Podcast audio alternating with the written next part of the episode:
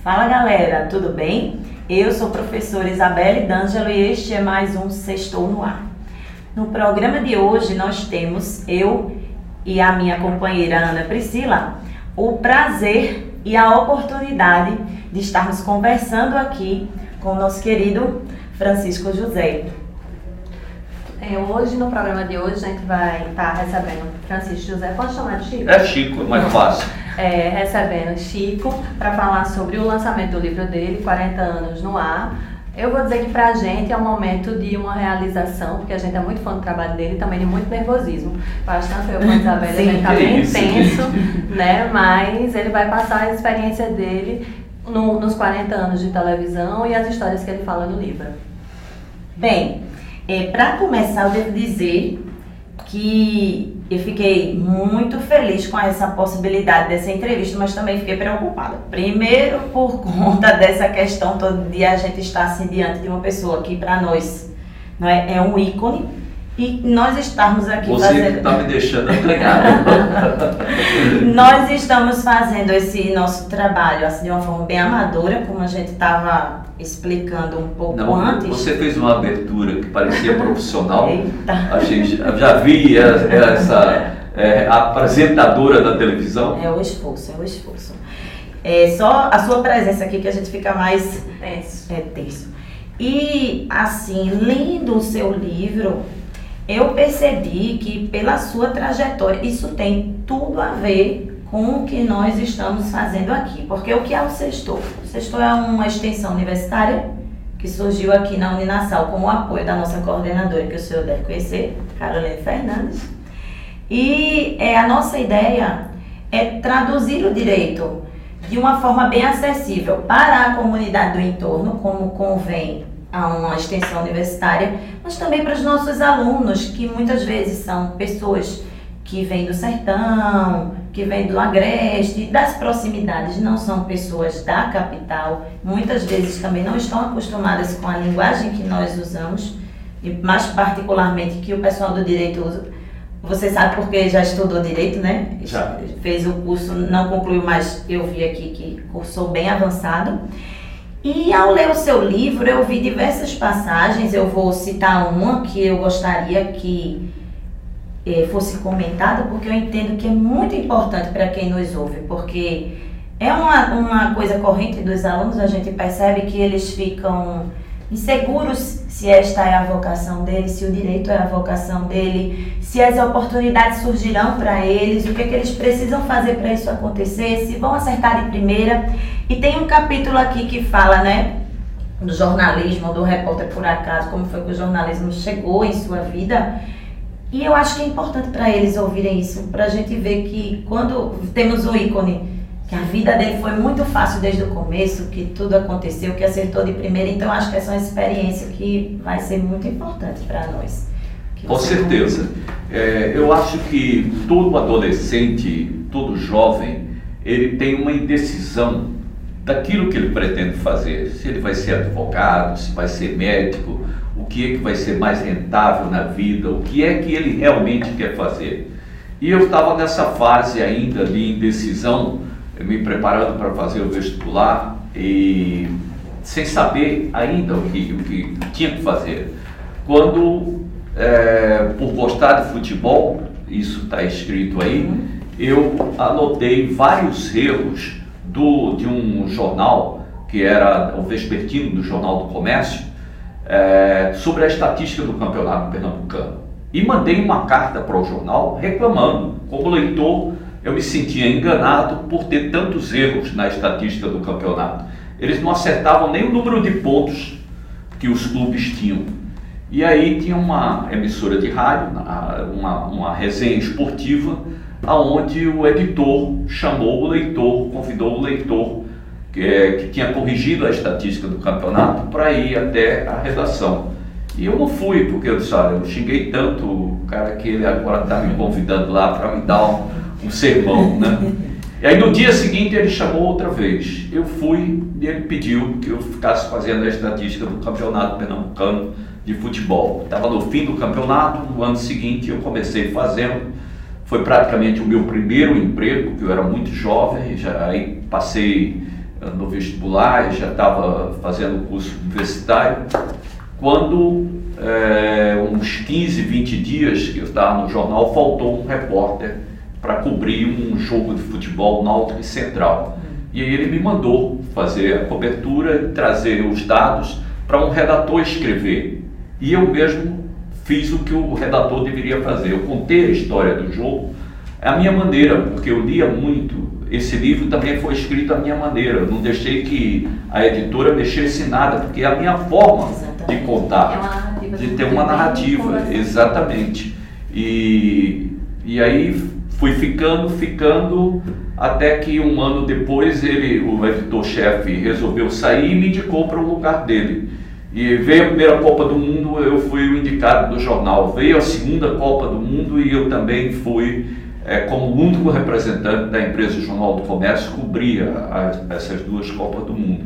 Eu era repórter esportivo e nesse período o jornalismo passou a ser parte da minha vida entrou no sangue, como se diz. É, eu não queria outra profissão, eu sou jornalista. Foi aí que eu tomei a decisão e tive a oportunidade de deixar de ser, porque o Jornal do Comércio faliu, é, estavam pagando em vales e eu não aceitava aquilo. Fui para uma agência de publicidade, da agência de publicidade fui para o banco que eu atendia a conta publicitária e fiz cursos de marketing, eh, especialização e estava ganhando muito bem em relação ao que a televisão ia me pagar.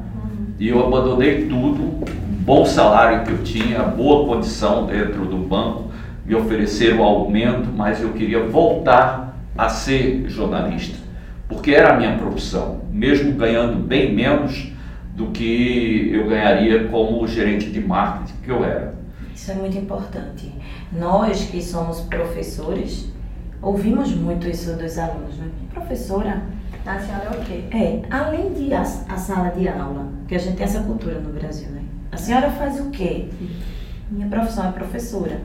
E às vezes eles interpelam, por que a senhora não fez um concurso para juiz? Um concurso para. Porque o que eu gosto de fazer é estar em sala de aula. E é muito importante que eles assimilem isso, né? A vocação, o amor pela profissão. Exatamente. Essa é a melhor remuneração, né? advocacia, enfim, bem sucedida para me dedicar exclusivamente à docência. Também não foi uma decisão fácil, não, mas os alunos ainda me questionam sobre isso. Por que a senhora não continuou da advocacia? Não dá para conciliar? Não, porque eu amo a docência. Né? Essa identificação profissional é muito importante. Muito. Né? E, e, hoje a gente vive uma geração que é uma geração muito imediatista. Isso, é verdade. Né? Acham que vão se formar e ganhar dinheiro de forma imediata e não é assim. É. E vai encontrar um mercado saturado, é uma concorrência muito grande, principalmente quem está fazendo comunicação. É muito difícil hoje para um jovem entrar e ele pode até achar ah, eu vejo aquele repórter viajando, indo pelo mundo afora, tendo um salário bom, tudo, eu vou ser jornalista, mas vai sofrer tanto até conseguir se firmar e só vai se firmar se ele tiver realmente talento e o jornalismo no sangue. Verdade. Uma outra coisa que eu vi aqui, que me tocou, o livro inteiro me tocou muito, eu poderia passar o dia inteiro falando sobre ele, mas é, é a questão mesmo da sua saga como sertanejo, né? De sair do sertão. É de enfrentar essa saída. Eu já disse, vou repetir, eu me considero sertaneja de coração, porque eu tive a felicidade de, de, de passar no concurso da UPE em Arco Verde, então eu sou professora do curso de Direito da UPE em Arco Verde. E Ana é sertaneja mesmo. Dos meus eu melhores amigos são sertanejos como Ana e, como eu disse, meu avô, ele é de São Bento do Una, no Agreste, né, ali meio Agreste, já se, se posicionando para o sertão. E assim, muito do que eu li aqui, meu avô me falava. Não é? Meu avô foi uma das pessoas que fugiu da, dessas circunstâncias difíceis. E assim, me identifiquei muito também quando você coloca o momento que ele foi crucial na carreira de optar pelo seu estilo. Né, que, que você tinha aqui um, um guru, como se pode É dizer, né, o. Lucas Mendes. É. Nós, como acadêmicos, né, como juristas, nós sempre temos os nossos gurus. É. É muito particular da nossa profissão, que a gente fale difícil, eles valorizam muito É isso. verdade. E assim, eu tenho a minha predileção também pela simplicidade, pela acessibilidade. E eu acho que isso é uma experiência boa que você conta, inclusive quando diz assim, eu assumi o meu sotaque, que é uma coisa que os alunos brincam muito comigo, porque eles costumam gravar as aulas e dizem, olha, professora, a gente já sabe que a sua família é do interior. Eu tenho o maior orgulho de ser nordestina. Eu não tenho esse orgulho patri- patriótico brasileiro, mas como nordestina, eu tenho muito orgulho de ser. E eu acho que isso é uma impressão muito positiva. Essa história do sotaque e da definição do que deve, deve ser, primeiro, a Globo não tinha nenhum repórter eh, que entrasse no Jornal Nacional, que aparecesse no vídeo a nível nacional. E quando eu comecei a fazer reportagem, eh, eu fiquei fazendo reportagens gerais também, não era só esporte. E elas começaram a entrar no Jornal Hoje, eh, nos outros telejornais, até que eh, eles, eu fui fazer uma série sobre seca, já tinha feito um incêndio aqui, e eles disseram, ah, vamos aproveitar. Mas eu tinha o cabelo grande, usava camisas abertas no Aberto. peito, eh, camisas bem coloridas, como não é padrão Globo, e é tanto que para entrar, eles me, me chamaram lá e disseram, olha, é, Márcia Mendes, que era apresentadora e ela cuidava dos repórteres, das roupas, você vai com ela, fui para Ipanema, ela me deu roupas maravilhosas, compradas em, em lojas que eu jamais teria condições nem de entrar para comprar uma camisa, tudo. E depois fui para Glorinha Beltmiller, que é a, a- a- a- assim como vocês têm aqui professor Roque de Brito Hum. Alves, que é uma referência, Uma referência. ela em fonoaudiologia é uma referência no Brasil. Sim. E ela dava aula para os atores e para os apresentadores e repórteres. Então, muitas vezes ela perdeu o tempo dela comigo, porque ela mandava fazer exercícios tipo, diga, ô linda! Não Eu tem. falava, ó linda! É, exatamente. É, e muitas outras palavras e tudo, tudo, até que ela chegou para a direção da Globo e disse, não, não adianta, ele não vai mudar a maneira de falar, ele já disse. E o diretor me perguntou, Armando Nogueira, disse, por que, que você não está assimilando as aulas? Eu disse, não, porque eu sou nordestino, sou sertanejo, não sou carioca.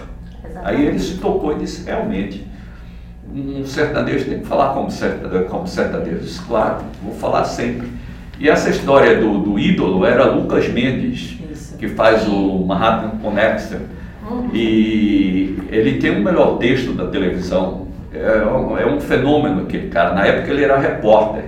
E ele fazia as reportagens dele e eu achava um dia eu vou ser como Lucas Mendes. Fazer textos poéticos, tudo. Aí quando estava lendo um texto no, no meio de uma estrada, esperando que passasse um ônibus, tudo, o motorista que estava comigo ficou olhando para mim. Eu falei, o que está olhando para mim? Ele disse, porque eu não entendi nada do que você falou aí. aí ali eu mudei o texto, fiz a, é, feijão com arroz e cheguei à conclusão que eu seria sempre Chico José, com meu sotaque nord- nordestino, sem ter que imitar ninguém. Eu até conto aí que dois meses depois estava no supermercado e uma senhora chegou para mim e disse: Eu gosto muito de ver você falando na televisão com esse sotaque da gente, porque eu entendo tudo que você fala. E o objetivo do repórter é que ele seja entendido. Ele fala e as pessoas entendam. É. Eu sou sertaneja de raiz, é, enfim, para mim é uma dádiva ser do sertão, né, da terra do cangaço. Os alunos me apelidam aqui na faculdade de cangaceira, que para mim não é. É um orgulho. Não, isso é É. muito grande ser apelidado de cangaceira. E para todo canto que eu vou, eu tenho que fazer a referência de que eu vim do sertão, que eu sou sertaneja. Eu acho que quem vem do sertão, quem convive com o povo do sertão, leva isso a vida inteira e para mim é um motivo de muito orgulho, não só ser nordestina, mas ser sertaneja de Serra Talhada. E eu acho que a gente não pode mudar. Eu continuo tendo meu sotaque, eu dou aula com meu sotaque, todo mundo sabe que eu sou sertaneja e isso não tem como mudar. É verdade. Tem, temos que assumir e com orgulho. É, isso bem dizer. Porque orgulho. nós temos a nossa maneira de falar. É, eu adquiri um ritmo de narração porque também você não pode narrar uma reportagem é, arrastado, como a gente fala. Então, eu tenho o ritmo de narração, mas falando do meu jeito. Com a sua marca. Com a minha marca. Com a sua identidade, é. isso que é importante. E assim, é isso aqui do livro que eu entendo que é a grande contribuição para nós aqui no que fazemos, porque você tem que confiar no seu talento, confiar nas suas qualidades, né? Enaltecer o que de bom você tem e o demais é trabalho árduo, né? É verdade. Você tem um obstáculo por dia a vencer. Isso. Mesmo que você esteja trabalhando aqui em Recife, no dia a dia, fazendo factual, hoje teve uma equipe da, da Globo aqui, cada vez que você sai, você sai para fazer uma matéria, é um obstáculo. E normalmente eu saio para longe para fazer as matérias mais difíceis, os obstáculos são ainda maiores. Então, você ficar é, 14 dias, como eu fiquei, só com um braço, o outro morto, completamente morto, aprender a escovar o dente com a mão esquerda, a fazer a barba com a mão esquerda, você sendo destro, eu caí na montanha e eu não sabia o que tinha acontecido. Ainda chamei o cinegrafista e disse: puxa meu braço, que saiu do lugar. Aí puxou, estavam os dois tendões do ombro estavam rompidos. É. Quando eu voltei, já 20 dias depois do acidente, que fui para a sala de cirurgia, foram três horas e meia de cirurgia para emendar os tendões e voltar a ter um movimento do braço. Três é meses. Porque depois. o pessoal vê Mas, mais aquela parte romântica é, né, da é, profissão. E é. na, naquela situação, a tendência era: não tenho condições, vou voltar. Estou sentindo muitas dores, tudo mas até para disfarçar junto à minha equipe, para eles não, não saberem o que eu estava sentindo, na hora de descer na montanha, no gelo, sai, você desce duas horas e encontra os cavalos. E para subir no cavalo, eu tinha que subir sem pedir ajuda.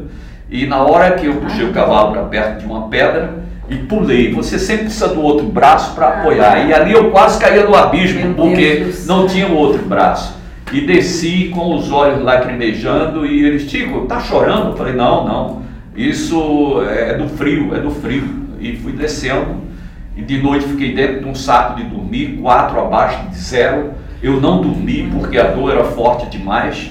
E foram 14 dias. E eu impedi que eles ligassem para a Globo quando nós chegamos num lugar onde tinha telefone.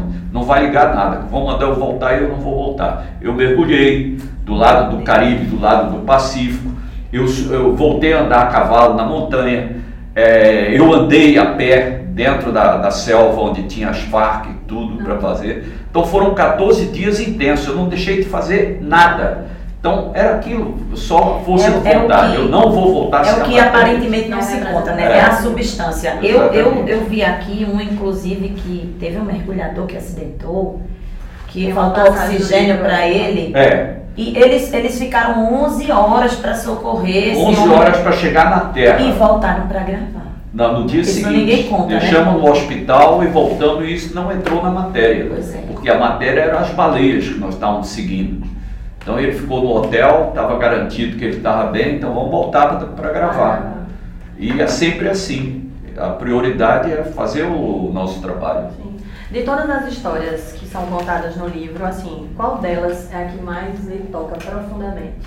A que emociona é a história da seca, que Isabela até comentou, que, é, que leu e que se emocionou eu também. demais, porque eu porque, não deixo de pensar. Né? É, Ana, você que é sertaneja sabe, você era muito jovem é, ainda, talvez acho que não tinha, nem, não tinha nem nascido quando houve a grande cheia do início da década, a grande seca do início da década de, de 80. É, e naquela época as pessoas morriam de fome e de sede. O índice de mortalidade infantil no sertão era alarmante.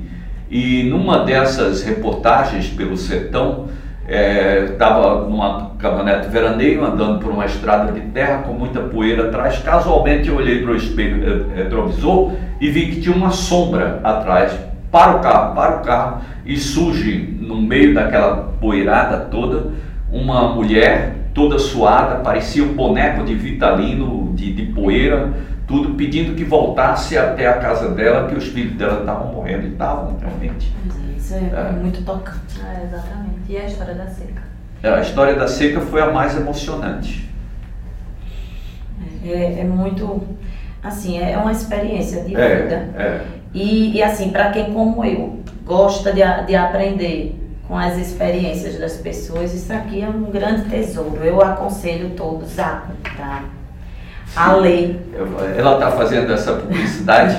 Eu não vou ganhar nada com esse livro, não, viu, gente? Mas é, Toda a é renda do livro um motivo, dos vai ser destinada para a Fundação Terra, que ela conhece bem, do Padre Ayrton, com sede em Arco Verde, que tem escola para 900, 900 crianças, tem abrigo para idosos tem. É, faz trabalhos sociais. Faz trabalhos sociais, um hospital maravilhoso. E o senhor sabe que a Verde é minha segunda casa, não é? é. Arco Verde é minha segunda casa. Eu amo meus alunos que são lá da, da Universidade da UPE de Arco Verde. Ando muito por ali, vejo a dificuldade que eles têm muito ali. Chega água duas vezes por semana não é? E assim, a, é a qualidade do livro do também foi uma coisa que no dia do lançamento a gente comentou muito. É, fotos aqui Globo. que elas são. É. Meu Deus, são grandes relíquias e. E são fotos, que não têm uma boa qualidade, são fotos muito antigas. Eles conseguiram. Mas eles conseguiram reproduzir muito bem. É. A editora Globo, é, ela se esmera muito na qualidade. É maravilhoso. Bem, tudo tem um fim, né? Filosoficamente falando, diz que só o amor de Deus, para quem acredita, não tem fim. É. E infelizmente a gente está chegando ao fim do nosso programa, mas eu, eu gostaria de mais uma vez agradecer assim. Imensamente. Muito. Para nós é uma experiência. Eu que agradeço essa mais oportunidade uma experiência, conversando com vocês. Como gente Exato. estar com você aqui, poder partilhar desses momentos da sua experiência e aprender, né? É. Aprender, né? Porque a gente está aqui fazendo um trabalho de, de Eu acho que é uma né? transmissão um de experiência. Aí um sim, porque 40 anos no ar realmente é uma jornada bem longa. Sim, né? sim. Exatamente. É, pessoal, acho que vocês deviam comprar o livro para ajudar a obra do Padre Ayrton. A Fundação Terra é uma fundação séria. Né? A gente agradece imensamente, Chico, tá aqui é. com Valeu, a gente. querida. Muito obrigado. É. E é isso aí. Então, pessoal, sextou. Sextou. Tchau, gente. Obrigado pela atenção.